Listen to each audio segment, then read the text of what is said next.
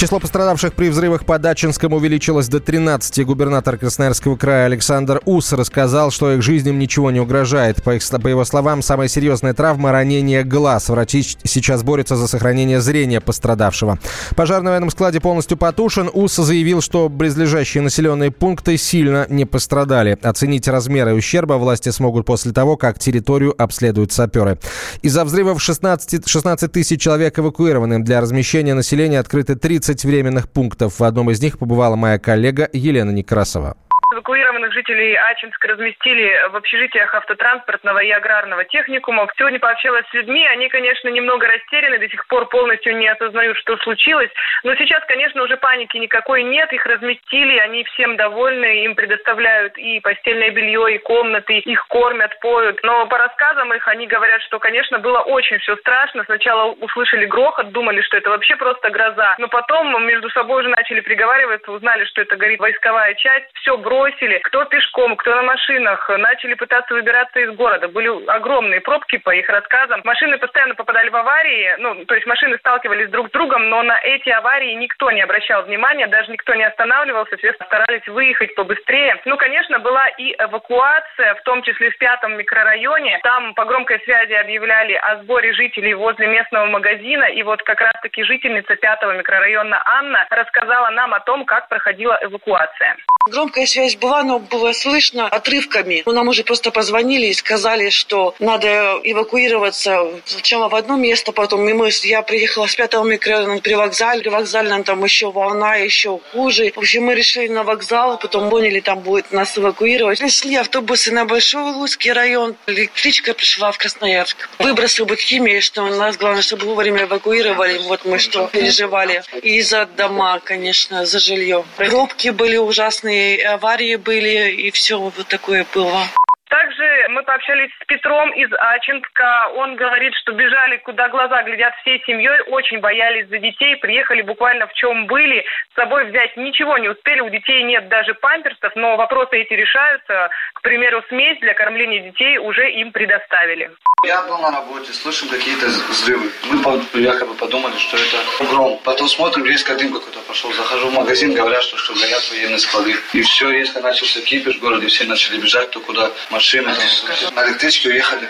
Были кто, кто оставался, в основном все бежали. Машины друг друга бились и дальше ехали. Мы начали якобы успокаивать МЧС, что без паники, что все обойдется. В все начали бежать, все равно. У нас заводы закрыты, кроме только МПЗ работает.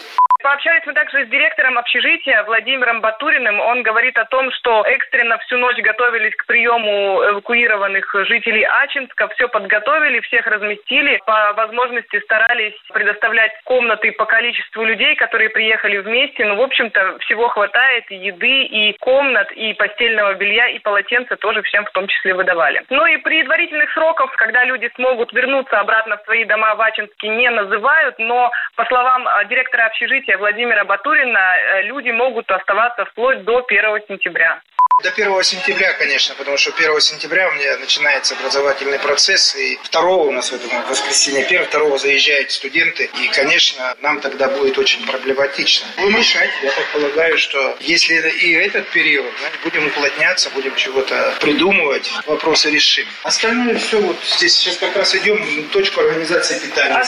Вообще, на самом деле, люди сейчас находятся кто где. Многие разъехались по родственникам в соседние деревни, поселки. Все переживают, конечно, что с домами, что с вещами. Но, тем не менее, сейчас сотрудники полиции все контролируют. Были и люди, которые в момент начала вот этих взрывов находились на работе. Вот, например, детские сады работали в то время. Воспитательница младшей группы Каменского детского садика Олеся Покатилова а, говорит, что до последнего сидела с детьми. Было, конечно, очень страшно. Вообще садик работает до семи, а было только полшестого и родители начали приезжать как можно быстрее за своими детьми, но тем не менее буквально под конец работы садика малышей практически не осталось, кроме дочки Олеси, еще одного малыша, которого ну не могли просто добраться, чтобы забрать из садика, но тем не менее она никуда не убежала и, конечно, сидела на своем рабочем месте.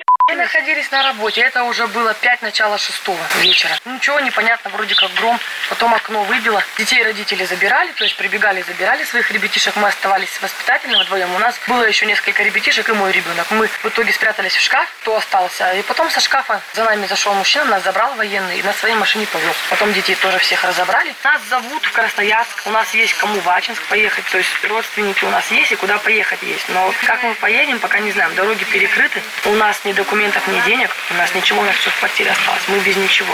Как поедем, не знаем. Ну, в принципе, люди говорят, что как-то это все было сплоченно, эвакуация проходила, друг другу все помогали, никто там не ругался, никто не дрался, например. То есть старались как-то сделать все это вместе, всем миром помогали, кому это было необходимо. Елена Некрасова, радио «Комсомольская правда» Красноярск. В Минобороны назвали предварительную причину пожара на складе под Ачинском. Это человеческий фактор. В ведомстве подчеркнули, что точные данные позднее предоставят следственные органы и прокуратура. После случившегося Минобороны должно сделать определенные выводы, считает военный эксперт Владислав Шурыгин. Главный вывод – необходимо менять систему хранения. Этот вывод давно сделан, и программа модернизации хранилищ. Плюс ко всему, конечно, необходимо ужесточать дисциплину на таких объектах, потому что очень часто причиной взрыва становится человеческий фактор, небрежное обращение. Нужно понимать, что именно этот склад три года назад был как бы частью приговора, который был вынесен военным судом Свердловского гарнизона по нарушению грубой, по грубым нарушениям техники безопасности. И именно на этом арсенале отсутствовал на тот момент и работающая система сигнализации, автоматическое пожаротушение, еще очень много. Я не знаю в этом случае, были ли тогда по приговору суда все эти недостатки исправлены, но вот надо сказать, что дыма без огня не бывает. Уже тогда на это обратили внимание, а сейчас это произошло. Жители близлежащих деревень выкладывают в социальных сетях фотографии искореженных машин. Автомобили пострадали от осколков снарядов. Вице-президент Всероссийского союза страховщиков Сергей Ефремов рассказал, что положено людям, которые застраховали свое имущество. Если имущество, которое пострадало в результате взрыва, было застраховано, то соответствующим образом они пишут заявление в страховую компанию и предъявляют непосредственно это имущество, которое пострадало для осмотра в целях получения возмещения за те повреждения, которые этому имуществу были сделаны. В первую очередь это, конечно, жилье. Второе это, например, имущество связано там транспортные средства. И третье это жизнь и здоровье. То есть могло быть застраховано как имущество, так и жизнь и здоровье. Если соответствующие были по жизни и здоровью получены травмы и прочее, то они после обращения в лечебное учреждение также могут написать заявление в страховую компанию для получения возмещения. Если была ОСАГО, то, конечно, это не покрывается, потому что ОСАГО – это страхование ответственности. Если было КАСКО, то тогда они обращаются в страховую компанию, страховая компания. Но здесь нужно посмотреть исключение. Если это попадает под исключение, то страховая компания не возмещает. Если это под исключение не попадает, то она, конечно, возмещает. После возмещения страховая компания предъявит соответствующую суброгацию РГРС непосредственно виновнику данного действия. Если имущество и жизнь и здоровье не были застрахованы, то соответствующим образом они также в конечном итоге предъявляют претензию непосредственно той войсковой части, где произошло взрыв, поскольку Министерство обороны несет полную ответственность за это действие. Соответствующим образом они должны возместить те убытки, которые получены в результате повреждения того имущества, которое у граждан находилось. И в данном случае они могут провести экспертное исследование для определения стоимости повреждения имущества и предъявить соответствующие претензии Министерству обороны. В понедельник на складе войсковой части в пяти километрах от поселка Каменка Ачинского района Красноярского края произошел пожар, из-за которого начали взрываться боеприпасы. В Ачинске и близлежащих районах сохраняется режим ЧС. Радио «Комсомольская правда». Более сотни городов вещания и многомиллионная аудитория.